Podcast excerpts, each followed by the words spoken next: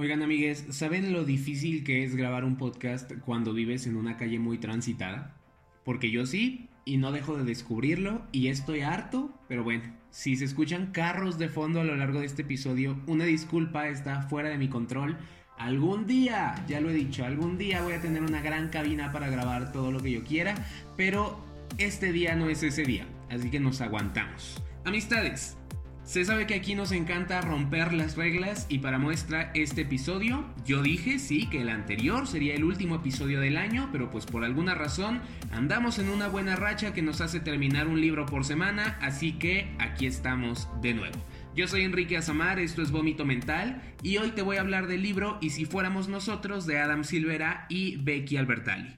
Para empezar yo andaba bien reacio a leer este libro, ¿por qué? Por la autora. Becky Albertalli también escribió Simon versus The Homo Sapiens Agenda, libro que leí en su momento, que me gustó, pero que por alguna razón dejó de gustarme tiempo después. Y te voy a ser sincero, creo que la autora Nivela tuvo en ese entierro. Me explico. En sí no dejó de gustarme su libro, dejó de gustarme el tema en general cuando sacaron la película de Yo Soy Simón, creo que así se llama, en inglés Love Simon, que bueno, terminó siendo una película gay, pero para personas heterosexuales. Tú sabes, este tipo de productos que sí abordan temas LGBT, pero que lo hacen de una forma muy, muy, muy filtrada como para asegurarse de que no incomodan al público heterosexual. Luego sale el spin-off, Yo Soy Víctor o Love Víctor, y pues ni hablar, la primera temporada estuvo insufrible, la segunda la vi hasta la mitad, sí mejoró un poco, pero no me encantó y por eso la dejé. En fin, yo dije, Becky Albertalli, muchas gracias por tu trabajo, pero parece que no es para mí,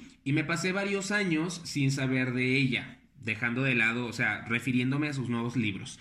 Luego me enteré de Y si fuéramos nosotros, un libro que escribió junto a un tal Adam Silvera, de él yo no sabía absolutamente nada, luego investigué y supe que es un autor que ya tiene algo de fama por haber escrito varios buenos libros con temática LGBT. Pues bueno, ya ven de que yo ando con esta manía de que por el momento consumo puro contenido LGBT, ignoro lo más que puedo a la gente heterosexual y dije, mono, vamos a leer y si fuéramos nosotros.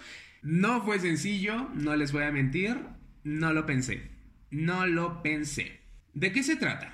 Arthur es un chavito de 16 años al que le queda un mes viviendo en Nueva York antes de regresarse a su ciudad natal.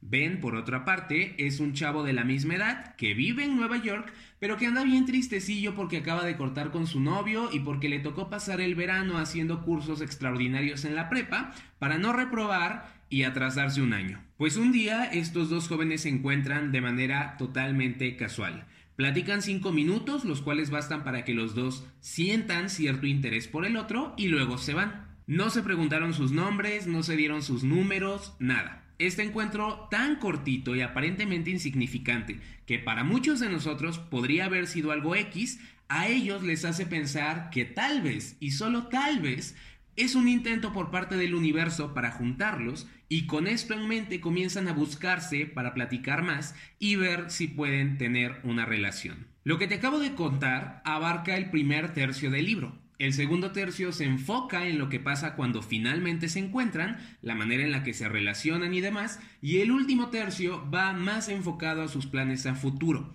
Es ahí donde dicen, bueno, le ganamos al destino, nos encontramos, creamos algo chido. ¿Ahora qué? Cuando arranqué con este libro, la verdad es que dije, esto no es para mí. No soy fan del tipo de escritura que emplean los autores, siento que es un estilo que usan los adultos para demostrar o intentar demostrar que pueden escribir a personajes jóvenes súper interesantes y con mucha onda. Y vaya, sí lo consiguen, pero como que se esfuerzan demasiado y es un poco molesto. ¿Ubicas las novelas de John Green? Pues algo similar. Nos dan a personajes muy jóvenes que de alguna manera son extraordinarios y tienen una característica fuera de lo común que les hace resaltar. Tipo, Alaska Young, la jovencita de también como 16 años que es una fumadora en exceso y se la pasa filosofando. O Miles, que es un chavito obsesionado con las últimas palabras de personas famosas. O Colin, que a sus 17 años ya salió con más de 10 chicas llamadas Catherine. Tú entiendes la idea, ¿no? O sea, no está mal que tus personajes tengan personalidades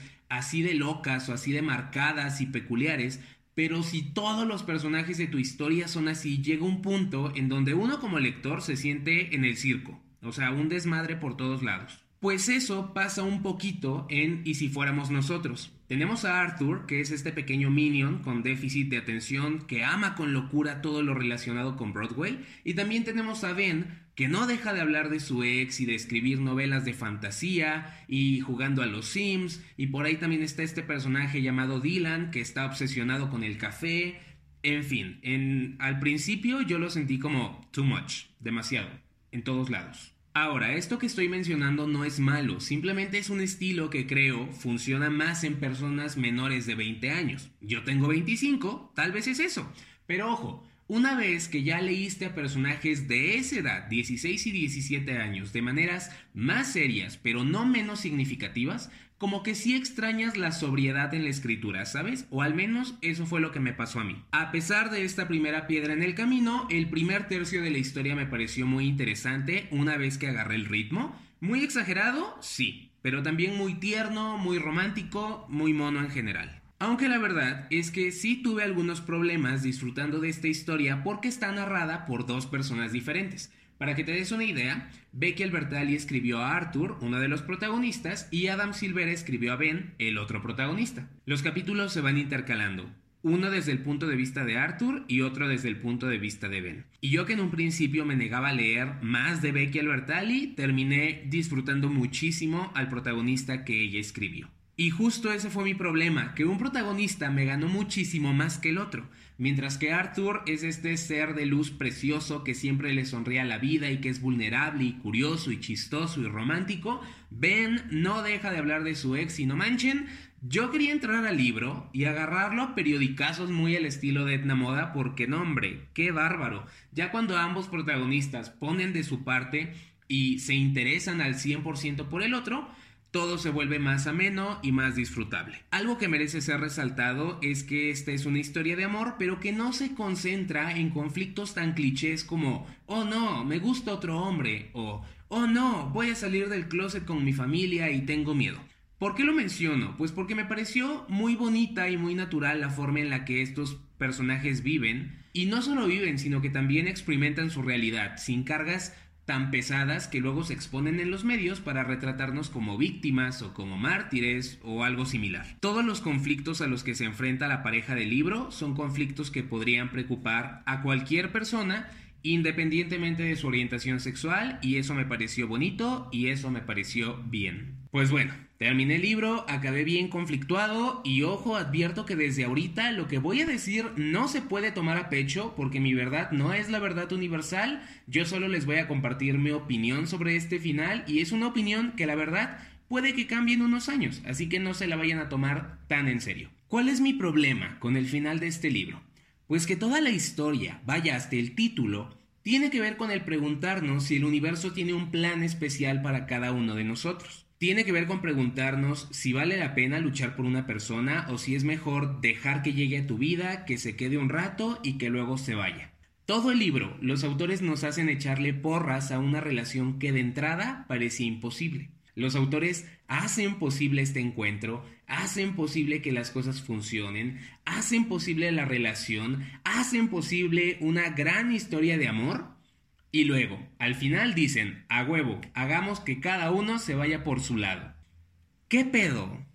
O sea, neta, ¿qué pedo?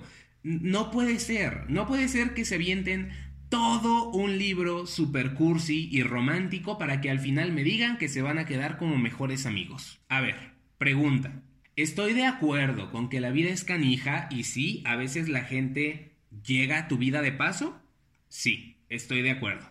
Estoy de acuerdo con que en la vida hay personas que llegan y se van y años después llegan de nuevo y se vuelven a ir. Sí, estoy de acuerdo. ¿Es esto lo que yo busco leer en una novela de ficción? No, por supuesto que no. O sea, a ver, yo sentí que hubo una desconexión al final de esta historia porque después de hacernos testigos de cosas extraordinarias, los autores deciden tomar el camino más común y más corriente y dude.